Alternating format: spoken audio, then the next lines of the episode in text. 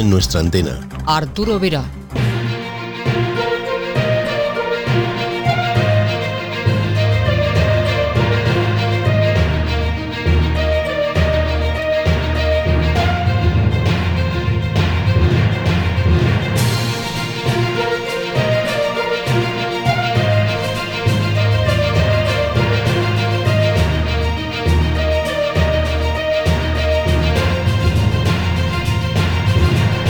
Hola, ¿qué tal? Otra semana más juntos en esta cita semanal con la radio. Saludos de Arturo Vera, hola, en nombre de todo el equipo. En la realización técnica, la guapísima Lola Barrios. Sintonizan El Mundo en nuestra antena. Esta semana, en El Mundo en nuestra antena. Pues esta semana, en el tiempo de encuentro en el aire, nos visita un antiguo amigo y colaborador del programa, Luis Estíbaliz, Ecobravo 5, India Papa Gol, que nos hablará de lo que él lleva en sus venas, las nuevas tecnologías, que era la sección que él nos trajo durante un largo tiempo. Nos hablará del 5G y el sistema ICOL, entre otros temas. Eugenio Fernández, en el tiempo de las tecnologías confusas, hablará del Wi-Fi 6. Pedro Sedano nos traerá la información de las noticias, frecuencias y horarios de las emisoras internacionales que emiten en onda corta en el informe AER. Daniel Camporini, en el tiempo de las historias de radio, nos ofrece Tensión en Berlín. No se lo pierdan. Pero antes ya están por aquí José Vicente Fábregues y Manolo Meteorito con las noticias de la semana. Comenzamos.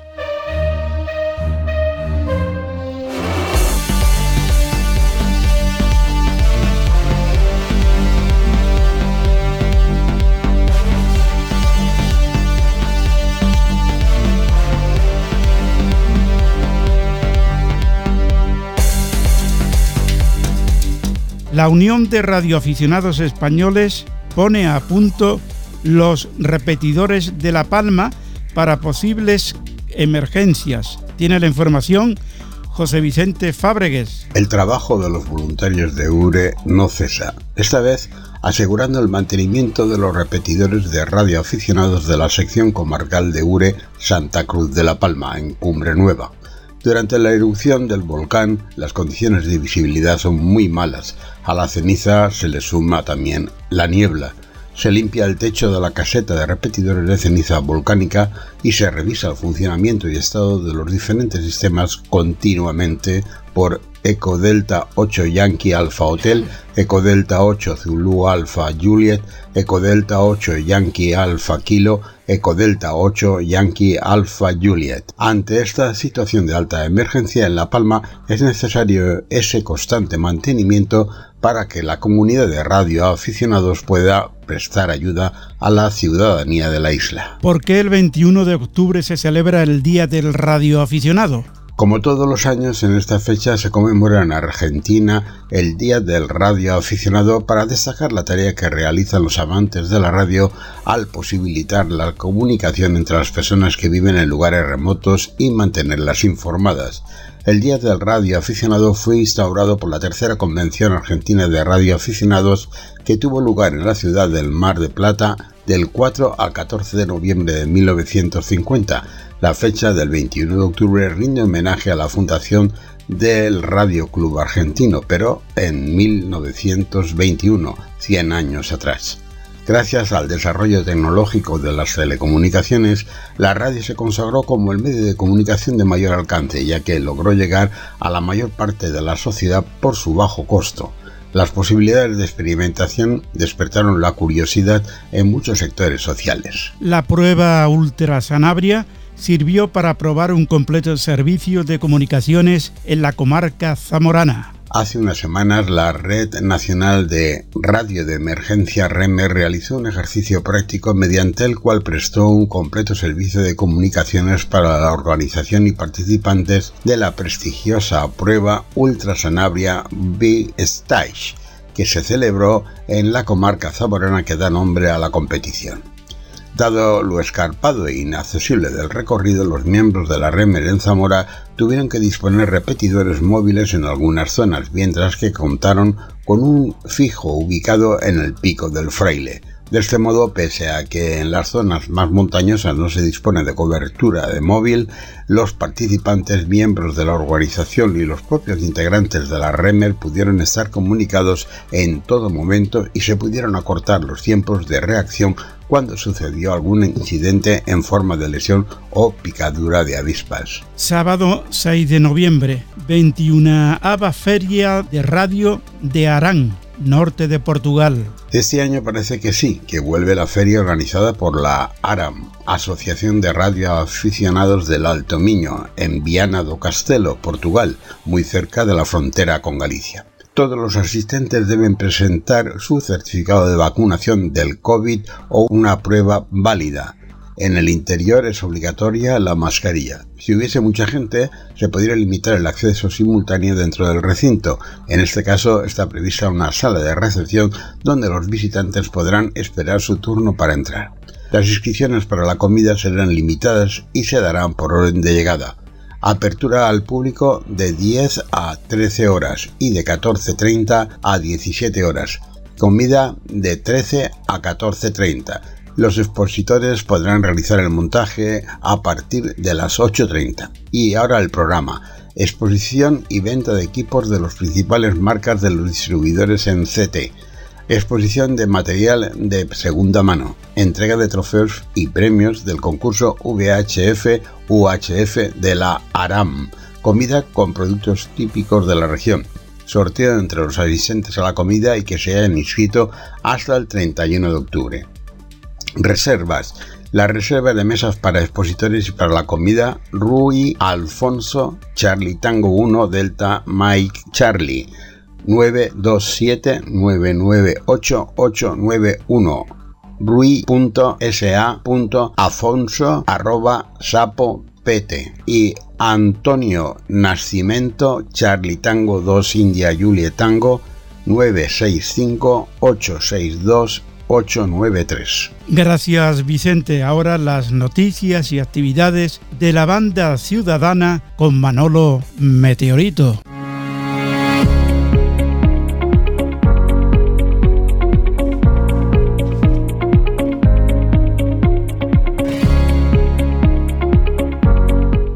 Cuando quieras, Manolo. Hola Arturo, buenas noches. Un saludo muy cordial para ti, el equipo y todos nuestros seguidores y seguidoras. Espero que hayáis pasado un fin de semana de Halloween muy divertido haciendo trucos y tratos. Y de eso va buena parte de las noticias de Banda Ciudadana de esta semana. Comenzamos el bloque con algunas de. Cádiz, tacita de plata, Canal 8. Ayer domingo, los compañeros José Mari Zapato Veloz y Juan Carlos Visión 1, en colaboración con Radio Ayuda Segovia, pusieron en el aire el diploma especial Happy Halloween. Fue en horario de mañana y de tarde. El canal de trabajo fue el 8 en modo USB. En cualquier caso, el diploma seguirá activo durante toda la semana sin horario determinado, así que afinar vuestras antenas para cazarlos. Activaciones nocturnas desde cementerios. Compañeros de la Radio CB y Radio Sierra de Guadarrama, los murciélagos, en la pasada noche de Halloween instalaron sendas estaciones de radio en inmediaciones de dos cementerios para activar el diploma especial Halloween 2021. La actividad consistía en lo siguiente. Contactar con la estación activadora de la radio CB con el indicativo 30 Lima Romeo Charlie Bravo. De esta forma conseguirías su murciélago sellado sobre el logo de la radio CB. Después contactar con la estación activadora de Radio Sierra de Guadarrama Los Murciélagos con el indicativo 30 Romeo Sierra Golf. De esta forma conseguiría su murciélago sellado sobre el logo de Radio Sierra de Guadarrama Los Murciélagos. El orden de contacto con las estaciones activadoras era indiferente para obtener el diploma con sus respectivos sellos. Esta actividad fue abierta a cualquier aficionado a la radio pudiendo contactar vía radio y o radioenlaces de la radio CB. Como en años anteriores, las diferentes estaciones activadoras se ubicaron en las inmediaciones de un cementerio de la Comunidad de Madrid donde las condiciones de radio eran las idóneas para realizar la actividad. Los cementerios elegidos y su situación se comunicó justo antes del momento en que dio comienzo la actividad. Aunque fueron varios los compañeros y compañeras que les visitaron, a pesar de la noche de lluvia, siguieron en todo momento con las medidas anti-COVID. Activación CB ECO Bravo 5 URT.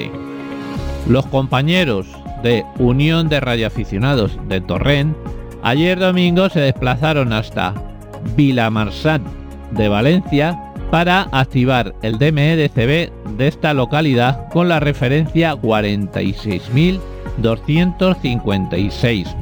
Estuvieron en el aire con el indicativo 30 Uniform Romeo Tango guion Víctor Lima. Fue en el canal 37 de USB y FM. Activación en montaña desde Barcelona por CQ Breiko, España. También, ayer domingo, el compañero Delta estuvo en el aire con el indicativo 30 Bravo Charlie, November 00 desde por de Lordal, Barcelona, a 506 metros de altura, en horario de mañana y en el canal 27 de USB. Quedada 4x4 desde Taberno. Aunque esta actividad para todos terrenos con cacería del zorro incluida es para el 20 de noviembre, os avanzamos las noticias. En próximos espacios daremos más detalles.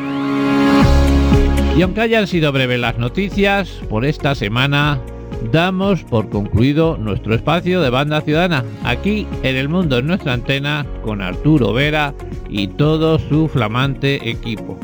Cuidaros mucho y disfrutar de la radio en banda ciudadana. Os esperamos el próximo lunes por la noche en Radio Benicalá 73.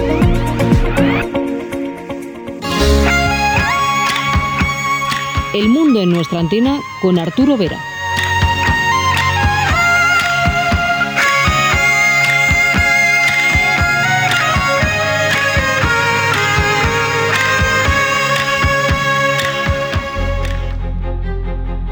Te recordamos que puedes escuchar nuestro podcast en cualquier momento. Descárgate la aplicación podcast que prefieras y suscríbete a nuestro canal. Tan solo tendrás que teclear El Mundo en nuestra antena y darle al botón Suscribirse. Te esperamos.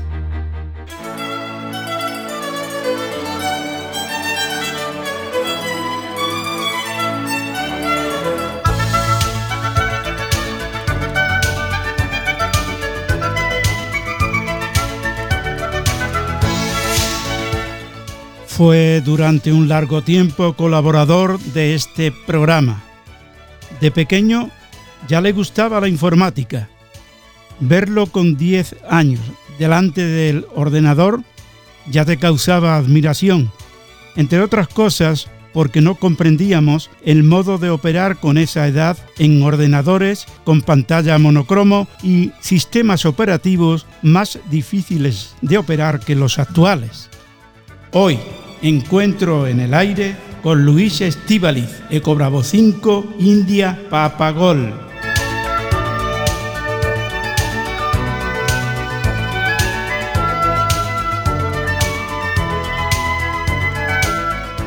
Luis, gracias por participar en este tiempo de radio, que en un tiempo fue tu programa. Como siempre, Arturo, un placer estar de nuevo por aquí. Muy bien.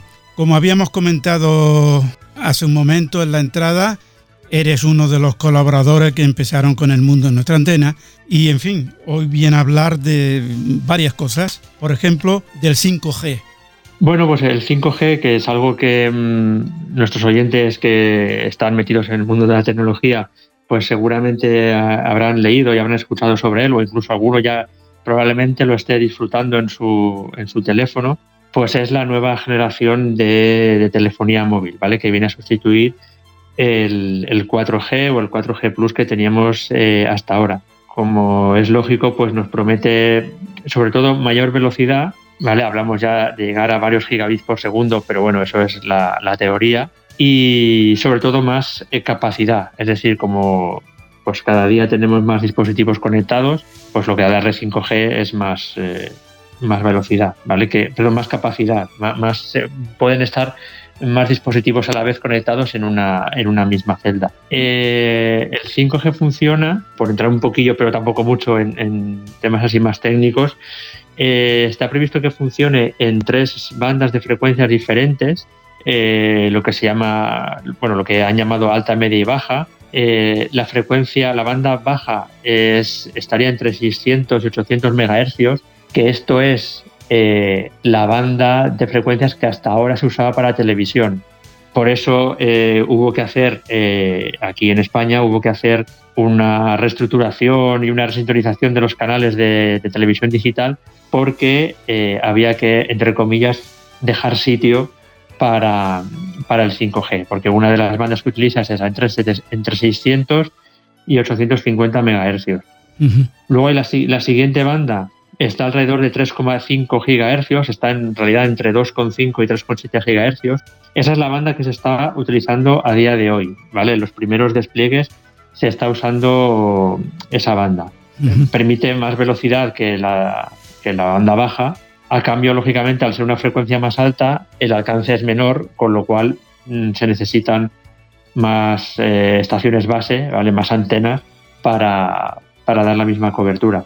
Y luego ya una tercera banda, que es la banda alta, que está previsto utilizar, pero ya más a futuro, que sería entre 25 y 39 gigahercios. Eso ya es una banda muy, muy alta, pero que es así que permite la, la, velocidad de, más gigabits por segundo, claro.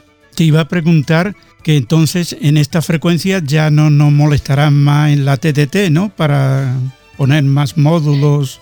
En principio no, en principio mm, la especificación que hay es esa, entre 650 y 800, con lo cual em, ya realmente es que, claro, la banda de televisión mm, podríamos decir que no se puede comprimir más, ya, ya queda muy poco espacio para lo que es eh, televisión. Y por eso se salen ya, ¿no? De, esta banda de la, de la tele, de, de la TDT, y se han ido más arriba, ¿no? Claro, exacto. Eh, como ahí no se podía hacer más, han hecho la banda, la, la otra banda entre 2,5 y 3 GHz, que es la que se está usando ahora, 2,5 y 3,7 para ser exacto, entre esas dos frecuencias. Y en un futuro la idea es irse a 25 y 39 GHz, pero claro, si hablamos de ondas, eh, frecuencias muy altas, longitud de onda muy estrecha, con lo cual, pues bueno, eh, está por llegar, ¿vale? Lógicamente, pues quizás sea más para un uso a lo mejor eh, industrial, más que a lo mejor para nuestros móviles, pero bueno, como esto avanza muy rápido, pues quizá en menos tiempo del que pensemos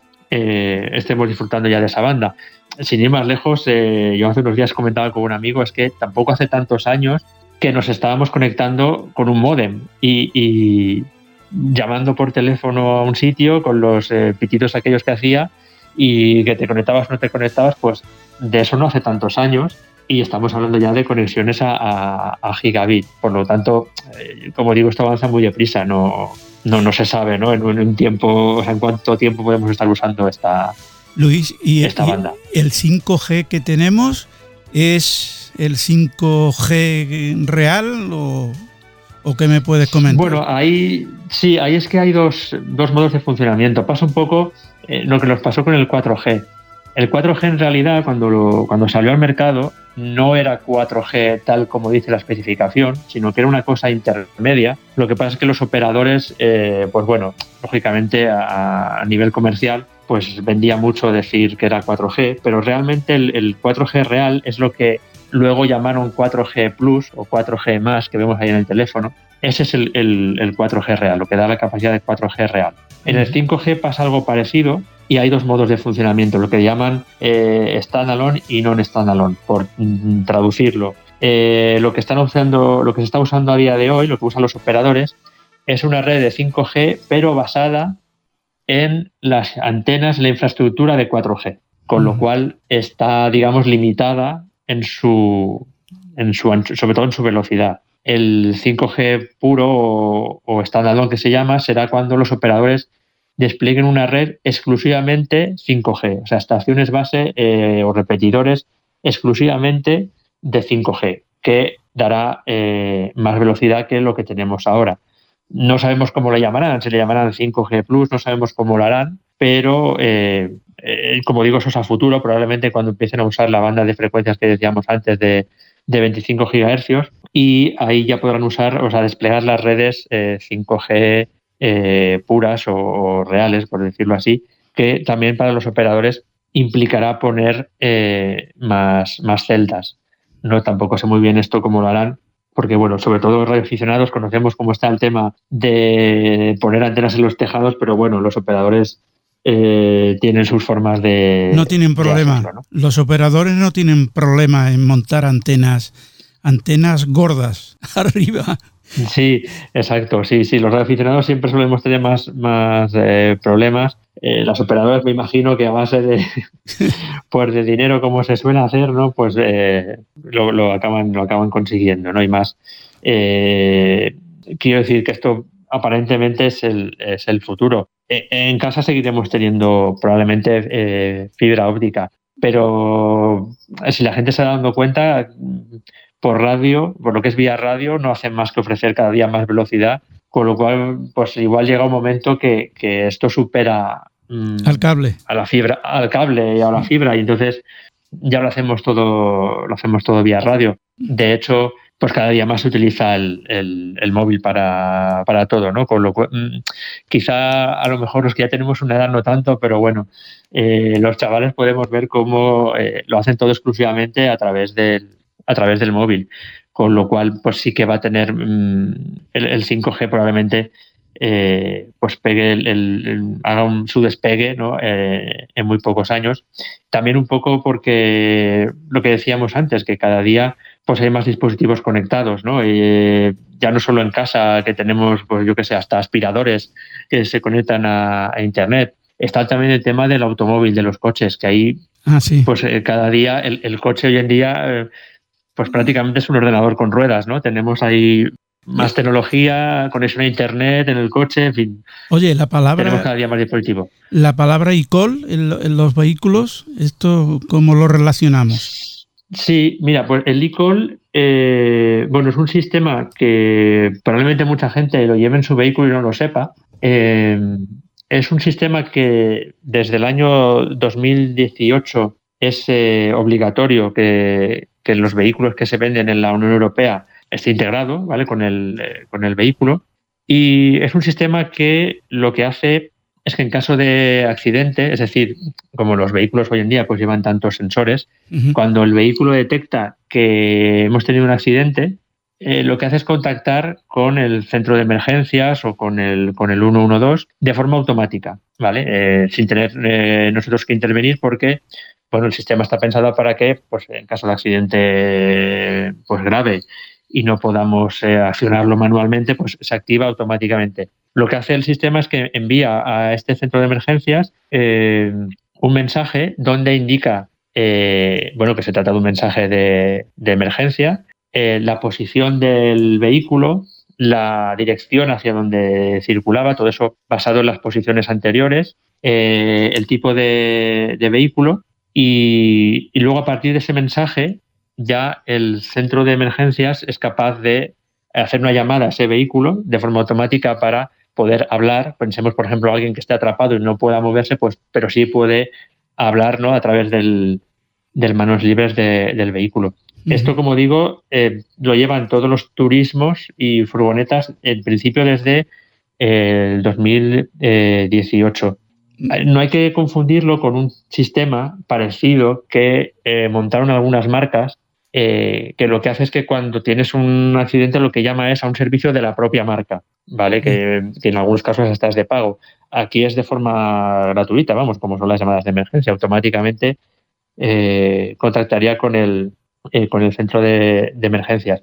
La idea de esto, lógicamente, es pues eh, que los servicios de emergencia puedan actuar cuanto antes. De todas formas, también se puede activar manualmente. Si, por ejemplo, pues presenciamos un, accidente, también podríamos activarlo nosotros para avisar por, por, ese sistema. Estos pilotos que se ponen, vamos, que sustituyen los triángulos luminosos que se ponen arriba, sí también tienen posibilidad de, hacer una llamada si tienes un accidente, eh, ¿no? Para... A ver, lo que se está vendiendo, lo que está homologado en España a día de hoy, eh, todavía no. Lo que hay a día de hoy es simplemente es una luz que se activa eh, cuando la pones sobre el, sobre el techo, sobre cualquier superficie metálica, se activa y es solamente un dispositivo luminoso, pero sí que se está trabajando para homologar un sistema, la idea es que haya un sistema parecido a esto del e-call que cuando se active esa luz, pues haga algo parecido. Envíe al centro de emergencias una, la geolocalización o, y, los datos del, vehículo. Aquí lo que pasa es que es un poco, no sé, que habría que ir con cuidado, ¿no? Porque no es lo mismo un accidente, eh, que es donde se activaría el ICOL, que activar esta luz que simplemente puede ser que hayamos tenido una avería. Eh, con lo cual, pues mm, tampoco sé si esto llamará al centro de emergencias o a lo mejor simplemente contacta con la DGT, que era un poco la idea inicial, que contacte con la Dirección General de Tráfico para indicar simplemente pues, que hemos tenido una, avería. No se trata de un, de un, accidente, de una emergencia, sino que se trata de una, de una avería.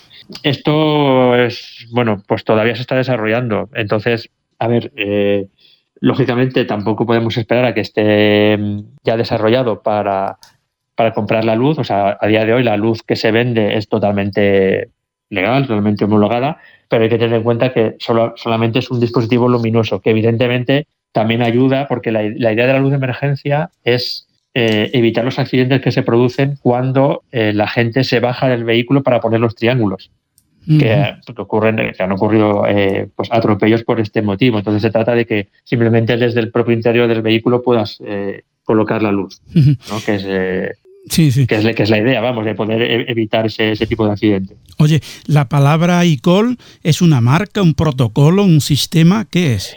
Es, sí, es como, esto del ICOL es, es a nivel europeo, eso también habrá que tenerlo en cuenta, es decir, todo, cuando hablábamos antes del 2018, esto es a nivel de la Unión Europea, es cuando lo, implantó en la Unión Europea. Eh, y es como han llamado la Unión Europea a este sistema. Eh, es importante que sea a nivel europeo porque, bueno, pues pensamos que si estamos de viaje, eh, este sistema va a funcionar también, siempre que estemos en la Unión Europea, porque al fin y al cabo el número de emergencias 112 es, funciona a nivel europeo y este, este sistema está un poco desarrollado con el mismo espíritu, ¿no? que pueda funcionar en cualquier punto de la Unión Europea. ¿vale? Lo que hace el sistema es buscar eh, llamar automáticamente a lo que se llama un PSAP, ¿vale? un punto de atención de llamadas de emergencia que realmente es el, eh, el centro 112. Sobre todo enviando la localización, ¿no? que, que es lo que, eh, lo que en caso de una emergencia, lógicamente, es lo más importante, ¿no? Pues saber dónde está, dónde está pasando. Tú puedes saber que ha ocurrido algo, pero si no sabes dónde está, no puedes enviar la asistencia al hilo de esto también quería comentar una cosilla. Sí. Eh, hay algo parecido, bueno, parecido, eh, relacionado con el, con el ICOL, que es otro sistema que tenemos también en los teléfonos móviles, en los más recientes, que se llama o bien eh, AML o, ML, ¿vale? que es la localización de llamada de emergencia. ¿Esto qué consiste? Pues en algo parecido, en que cuando nosotros llamemos a un centro de emergencias, lógicamente al 112, el sistema pueda enviar eh, la localización de donde estamos haciendo la, llamada. ¿vale? Esto viene un poco a sustituir el sistema que se usaba hasta ahora. Eh, cuando pues, empezó a implementar el 112, los teléfonos no llevaban GPS, con lo cual la forma de localizar las llamadas era, o bueno, sigue siendo, a través de las centrales. La, la, celda, a través de qué celda o qué antena, por decirlo así, ha entrado nuestra llamada que lógicamente no tiene la misma precisión que un GPS. el radio de una de cobertura de una celda de telefonía móvil, por sobre todo en campo abierto, pues puede ser muy amplio. Entonces, a raíz de que los teléfonos hoy en día, la gran mayoría, si no todos, vienen ya con GPS, pues se trataba un poco de aprovechar esa, esa función. Entonces, eh, Google, que es la, que, la, empresa que desarrolló Android, que está en, la mayoría de nuestros teléfonos, desarrolló este sistema para que cuando se realice una llamada de emergencia envíe también la, localización. Eso en el caso de España se está implementando ahora. ¿Es muy exacto? Sí, no, usa, usa la precisión del GPS, que pues suele ser bastante exacta. Si tenemos activado, a ver, el GPS del móvil lo podemos llevar en modo alta precisión o baja precisión. Si lo llamamos en alta precisión, la localización es, de, es mm, vamos, son metros, está, es bastante exacta. Eh, no te comentaba que este sistema, claro, lo implementó Google, faltaba que lo implementaran los centros de emergencia y se está ahora eh, implementando en España. De hecho, en, la comunidad valenciana, desde, donde emitimos este programa, pues han sido pioneros ¿no? con, la, con la implementación de este, de este sistema y otras comunidades también lo están haciendo ya. Y como digo, esto eh, se basa en el sistema que ha implementado Google en los teléfonos Android. Ahí nos dejaríamos fuera los teléfonos de Apple, ¿vale? Los iPhone. Eh, ahí también se está trabajando, ¿vale? Porque Apple sabemos que es un poco más mm, cerrado, ¿vale? En, ese aspecto, tiene desarrollado algo parecido, pero bueno, se, está trabajando también para que, para que los teléfonos de, Apple lleven un sistema parecido, quizá con, otro nombre. Esto en todos los teléfonos, en el caso de Android, eh, a partir de Android versión 9, vamos ya por la versión 12, eh, ya lo llevan de forma, de forma automática. ¿vale? Con lo cual, eh, pues bueno, no, no tenemos que realizar nada, ¿vale? Para que para que envíe la, ubicación cuando realizamos la llamada de emergencia, porque en realidad lo que hace el sistema es eh, enviar un SMS. Cuando realizamos la llamada de emergencia, envía un SMS con eh, los datos de la, de la posición. ¿vale? Un mensaje con los datos de la, de la posición. Y bueno, se trata un poco también de lo que comentábamos antes con el coche, ¿no? de que es importante saber dónde está ocurriendo algo para poder movilizar los servicios de emergencia. Claro, es importante saber dónde estamos. Muy bien, Luis.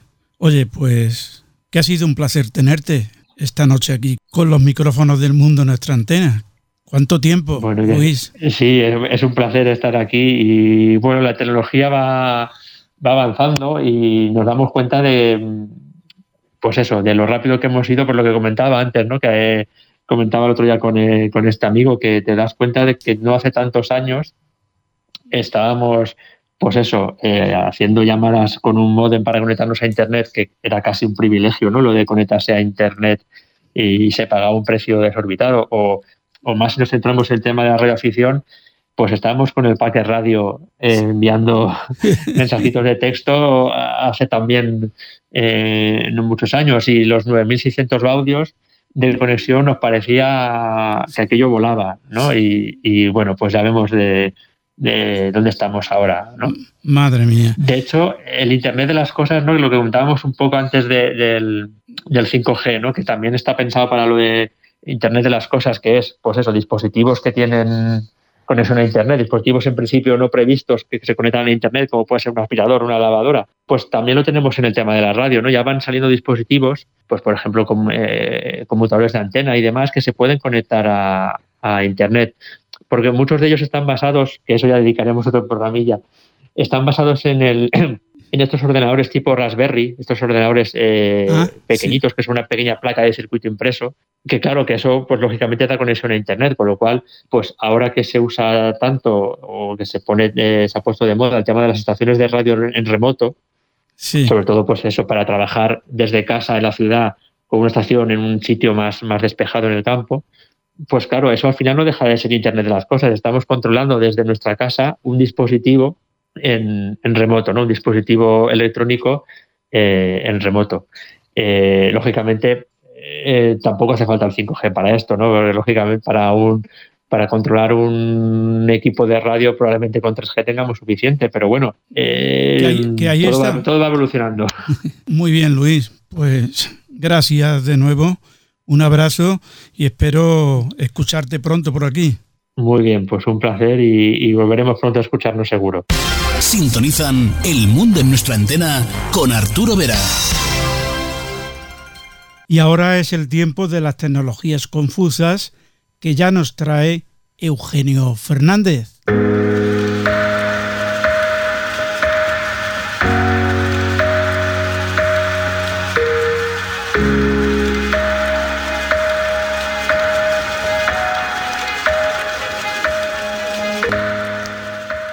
Buenas noches, cuando quieras, compañero. Muy buenas noches, Arturo. Verás, esta semana quería comenzar, antes que nada, agradeciendo a todos los amigos que han dedicado un ratito a hacernos llegar esos comentarios, estupendos comentarios, referente al programa de la semana pasada, dedicado al DMR, donde gracias a, bueno, a nuestra imaginación, pues conseguimos hacer que al menos todos los amigos que nos han enviado los comentarios, esperamos que lógicamente muchísimos más, pues hayan, eh, pues han entendido un poquito mejor el funcionamiento que no, no es que sea complicado, pero sí quizás un poco confuso del DMR o Digital Mobile Radio. Gracias a todos ellos y veréis, esta semana quiero atender una, mm, bueno, alguna petición más de las que nos llegan habitualmente a nuestros correos electrónicos, a los correos electrónicos de tecnología confusa, donde vamos recibiendo propuestas de todos nuestros oyentes eh, solicitando pues aclarar ciertos ciertas confusiones no que esta tecnología pues que, nos rodea pues eh, impone. Y esta semana quiero quiero hacer responder a, a, una de esas peticiones aclarando un poquito qué es esto del Wi-Fi 6 que ahora está tanto de moda. Veremos qué es el Wi-Fi 6 y eh, pues aclararemos un poquito toda esa incógnita, toda esa confusión que le rodea. Pero eso será después de la cabecera. Vamos allá, comenzamos Tecnología Confusa.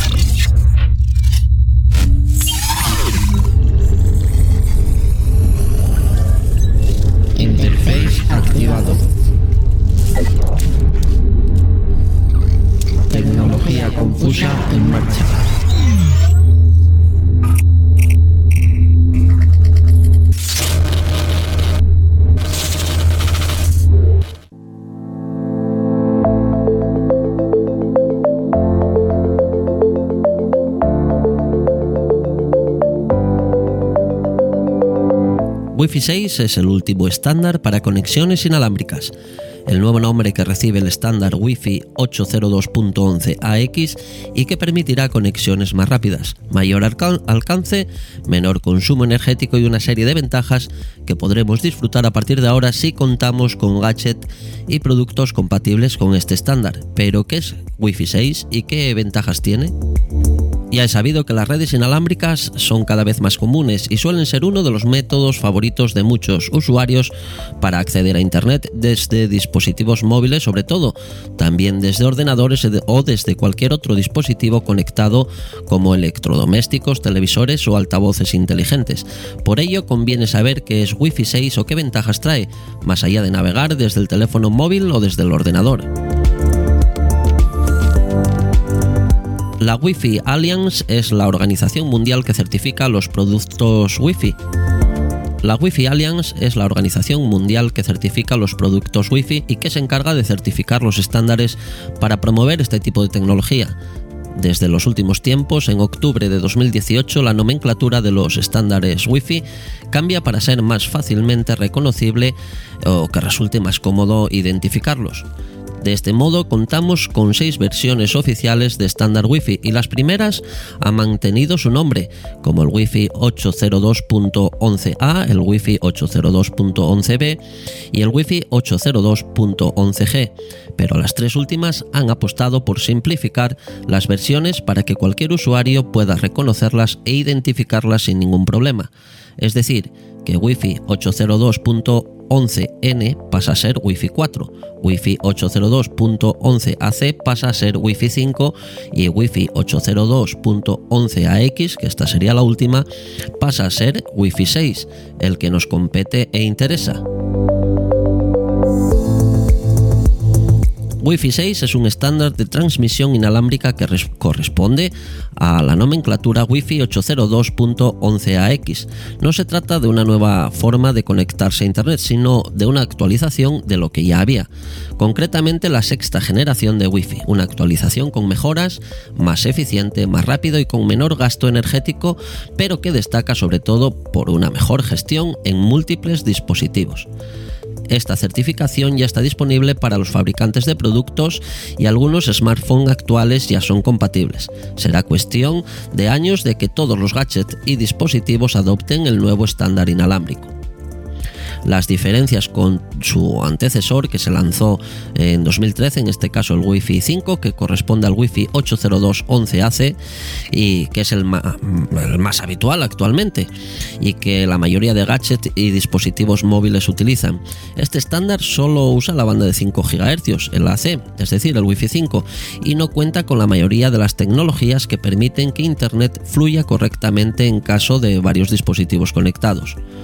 Otras de las diferencias entre el Wi-Fi 5 y el 6 es que pasamos de tener 8 flujos espaciales en lugar de 4 flujos, que tenemos canales más anchos de 80 o 160 MHz de anchura de banda eh, frente a los 40 MHz que permite el estándar anterior.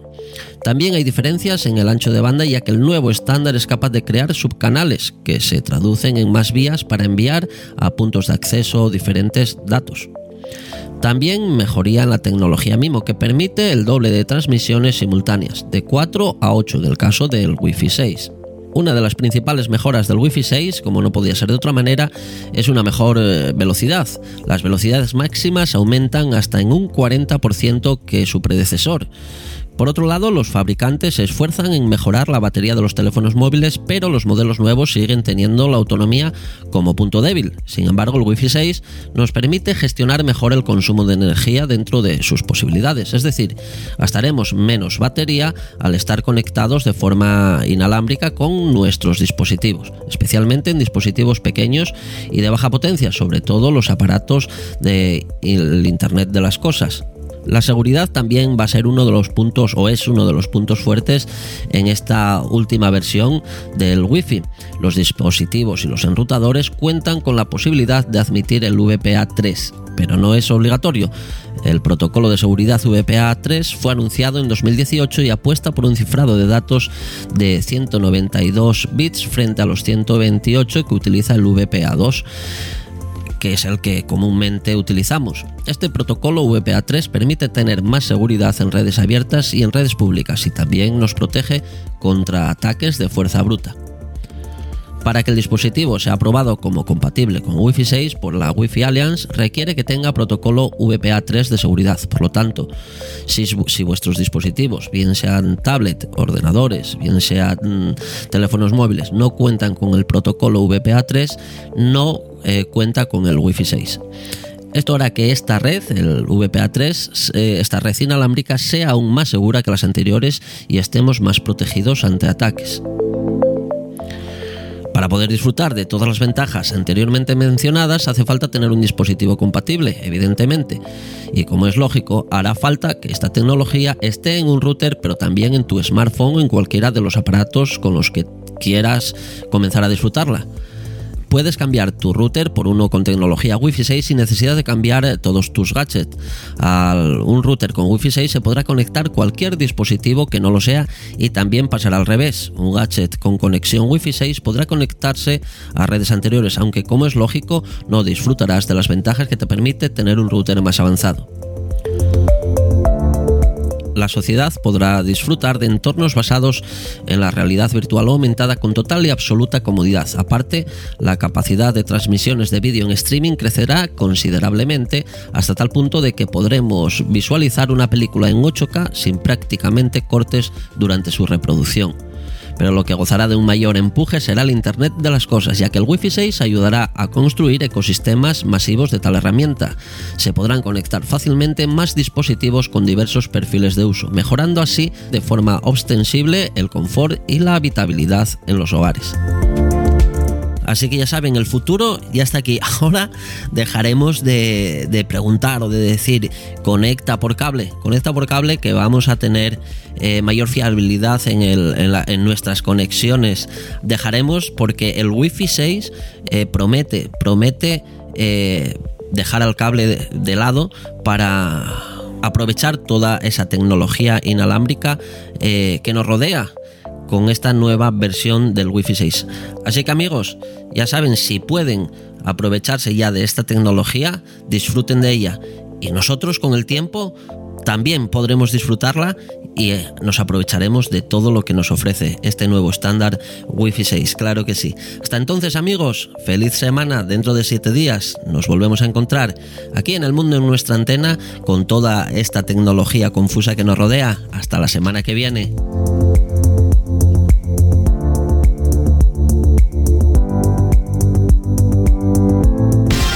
Sintonizan El Mundo en nuestra antena con Arturo Vera. Instala la nueva aplicación de RB Radio en tu dispositivo Android y disfruta de tus programas favoritos a cualquier hora, en cualquier parte del mundo. Informe de la Asociación Española de Radio Escucha. Con Pedro Sedano.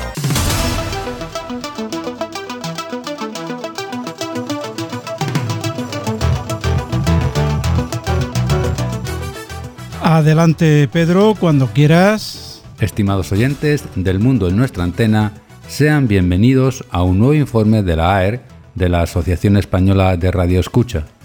Antes de comenzar, les indicamos que las frecuencias que citemos son kilohercios, mientras que las horas son UTC, es decir, están referidas al tiempo universal coordinado. Comenzamos con Encore Tambril, una emisora europea de onda corta con programación de una hora de música clásica que cuenta con el siguiente esquema. A las 0100 los domingos en 5850 y 7780 vía WRMI en dirección a Europa y América del Norte. A las 0200 los jueves en 5950 vía WRMI hacia América del Norte a las 10.00 los sábados en 6070 y 9670 vía Channel 292 de Alemania hacia Europa. A las 13.00 los martes vía WRMI en 15.770 hacia Europa, este de Estados Unidos e Islandia. Los domingos a las 16.00 en 9670 y 21.00 en 3955 vía Channel 292 de Alemania hacia Europa. Los viernes a las 19.00 en 6070 vía Channel 292 de Alemania hacia Europa. Y por último a las 22.00 los jueves y sábados en 5950 vía WRMI hacia América del Norte. Se agradecen los informes de recepción en la siguiente dirección electrónica. Encortumbril.gmail.com Desde Estados Unidos, la emisora religiosa WMLK Radio Asambleas de Yahvé anunció el reinicio a finales de octubre de sus emisiones por onda corta, después de adquirir un nuevo transmisor de 250 kilovatios el esquema previsto sería de 17.00 a 22.00 en 9.235 o bien 15.150 de lunes a viernes en idioma inglés hacia el oeste de Europa. Más información visitando su página web www.mlkradio.net. Radio Bielorrusia tiene una emisión diaria en español por onda corta desde Kalkrekel en Alemania de 14.20 a 14.40 en la frecuencia de 3.985 en dirección a Europa Central. Los informes de recepción se pueden enviar a la siguiente dirección postal: Radio Bielorrusia, programas en español, C. Krasnaya, deletreamos K R A S N A Y A 4, código postal 220029, Minsk, Bielorrusia o al correo electrónico radio-belarus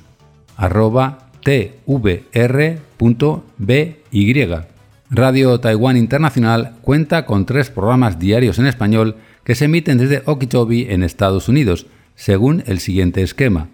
De 0100 a 0130 en 5800 hacia América del Norte. De 0200 a 0230 en 5010 hacia Cuba, América Central y el oeste de Europa. Y de 2200 a 2230 en 7780 hacia España. Los informes de recepción se pueden enviar a la siguiente dirección: Radio Taiwán Internacional P.O. Box 123 199 Taipei 11199 Taiwán o al correo electrónico esp.rti.org.tw. Por último, desde Estados Unidos, la emisora religiosa WLC World Last Chance, que emite en español vía WBCQ por la frecuencia de 9330, ha variado su esquema de emisión quedando de la siguiente forma.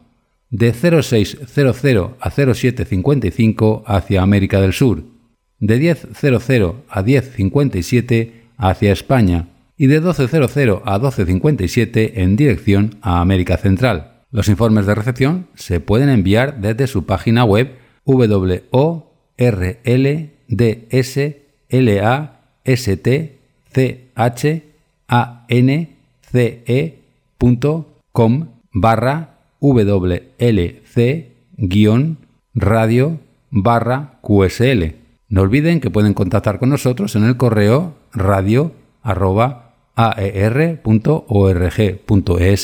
así como en nuestra web aer.org.es y en nuestros perfiles en las redes sociales de Facebook y Twitter. Hasta la próxima, muchos 73 y buenos de X. Sintonizan El Mundo en nuestra antena. Disfruta el DX, distancia desconocida.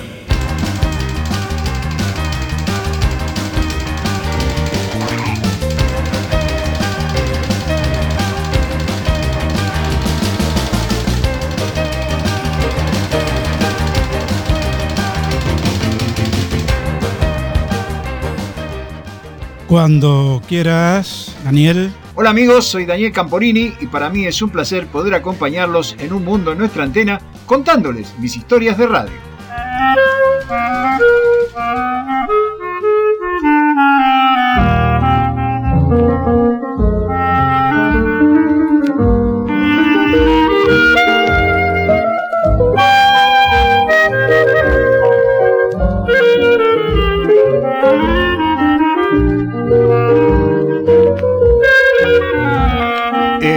De las historias de radio que hemos contado aquí, yo dije que muchos especialistas creen que la Guerra Fría comenzó con el discurso de Winston Churchill en los Estados Unidos, en el cual hizo mención a la llamada cortina de hierro.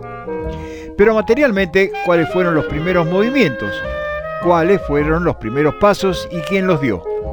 Ese será el tema de esta semana aquí en Historias de Radio.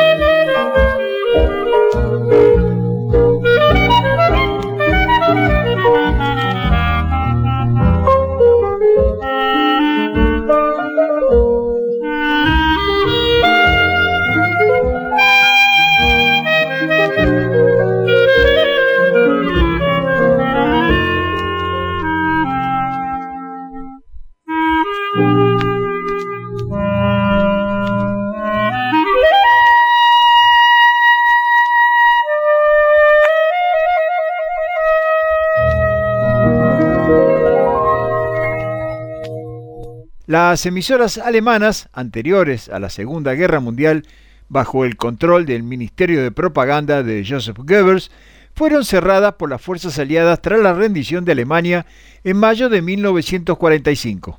El 13 de mayo de ese mismo año, la administración militar soviética en el país puso en marcha un servicio de radiodifusión para la población de Berlín, conocido como Berliner Rundfunk cuyas instalaciones operaban desde la zona británica de Berlín Oeste con la dirección de Walter Ulbricht. y pronto su señal se expandió a otras zonas del territorio alemán. En la mañana del 16 de diciembre de 1948, después de evacuar al personal, el ejército francés dinamitó las dos torres de 80 y 120 metros que soportaban la antena de la radio de Berlín, que había quedado bajo control soviético. Emisora que sería conocida como Berliner Rundfunk, las que, al caer, también destruyeron gran parte de los transmisores. A las 10.45 de la mañana, la estación soviética quedó en silencio. Cuando se produjo la división de la ciudad de Berlín en cuatro sectores de ocupación, el estadounidense, el francés, el británico y el soviético, estas antenas habían quedado dentro del sector francés. Desde el mes de junio de 1948, la parte occidental de la ciudad de Berlín había quedado aislada por un bloqueo establecido por los soviéticos, y la ciudad debió ser abastecida por un puente aéreo que fue conocido como Plan Marshall. Los franceses habían construido en su sector un aeropuerto en Tegel, y para poder dar lugar al movimiento de los 250 aviones que aterrizaban y decolaban por día, fue necesario derribar las torres de Radio Berlín, que resultaban peligrosas a pesar de haber sido instalado un radar que permitía la navegación sin visibilidad. Los franceses advirtieron a los soviéticos con un mes de antelación, pero el dinamitar la planta transmisora en un momento de tanta tensión política entre los dos bloques, esto podía llegar a entenderse como una acción dentro de la guerra psicológica, ya que los soviéticos se quedaban sin su más importante arma de propaganda. De todos modos, los soviéticos pocas horas después estaban de nuevo en el aire, al instalar un transmisor en la cercanía de Potsdam, que tenía 15 kilovatios de potencia, y tendrían que esperar hasta finales de marzo para regresar a los 100 kilovatios originales. Esta situación no estaba exenta de curiosidades, pues si bien las antenas quedaron en el sector francés, los estudios de la emisora soviética estaban en el sector británico, que estaban protegidos por el ejército soviético. Pero a pesar de esto, el 3 de junio de 1952, el ejército británico rodeó el edificio y solo permitía la salida del personal, quedando en su interior unos 300 empleados y 25 soldados. Por su parte, los soviéticos bloquearon algunos pequeños enclaves y aumentó la tensión entre quienes habían sido aliados durante la guerra. Todo se solucionó el 10 de junio al disminuir la tensión y los británicos levantaron el sitio, pero quien deseaba ingresar a la casa de transmisiones debía hacerlo con un permiso oficial británico. En julio los soviéticos violaron el acuerdo establecido y los británicos volvieron a bloquear a la emisora en el mes de agosto.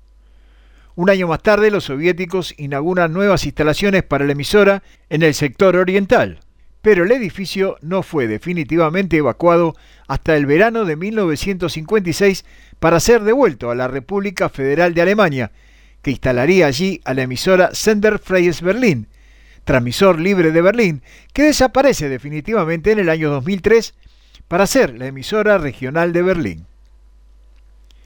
Los estadounidenses instalarían su propia emisora conocida por su sigla, RIAS, Radio en el sector americano, que se inició en 1946 como un servicio de noticias a través de las maltrechas líneas telefónicas hasta convertirse en una potente emisora de onda media, onda corta y modulación de frecuencia, que estuvo operativa hasta diciembre de 1993 y que podía ser escuchada en todo el territorio de Alemania, permaneciendo siempre en poder estadounidense gracias a emplear el viejo transmisor que había pertenecido a la emisora militar alemana en Belgrado, Yugoslavia. Berliner Rundfunk se convertiría a partir de 1952 en la emisora oficial de la República Democrática Alemana, que dejaría de depender de los soviéticos para ser parte de la radio de Alemania Oriental, llegando a emitir en varias frecuencias de la onda media, instalándola en un moderno edificio de transmisiones construido en 1951, que como funcionaba durante las 24 horas, contaba con un supermercado, una clínica médica y hasta un sauna. Esto sería el comienzo de una larga guerra no declarada con una fuerte batalla en las ondas de radio, con la creación de muchas emisoras oficiales y algunas clandestinas en el sector oriental de Berlín, que luego se propaló a todas partes del mundo en la llamada Guerra Fría. Desde Munro, Buenos Aires, Argentina, les acompañó Daniel Camporini.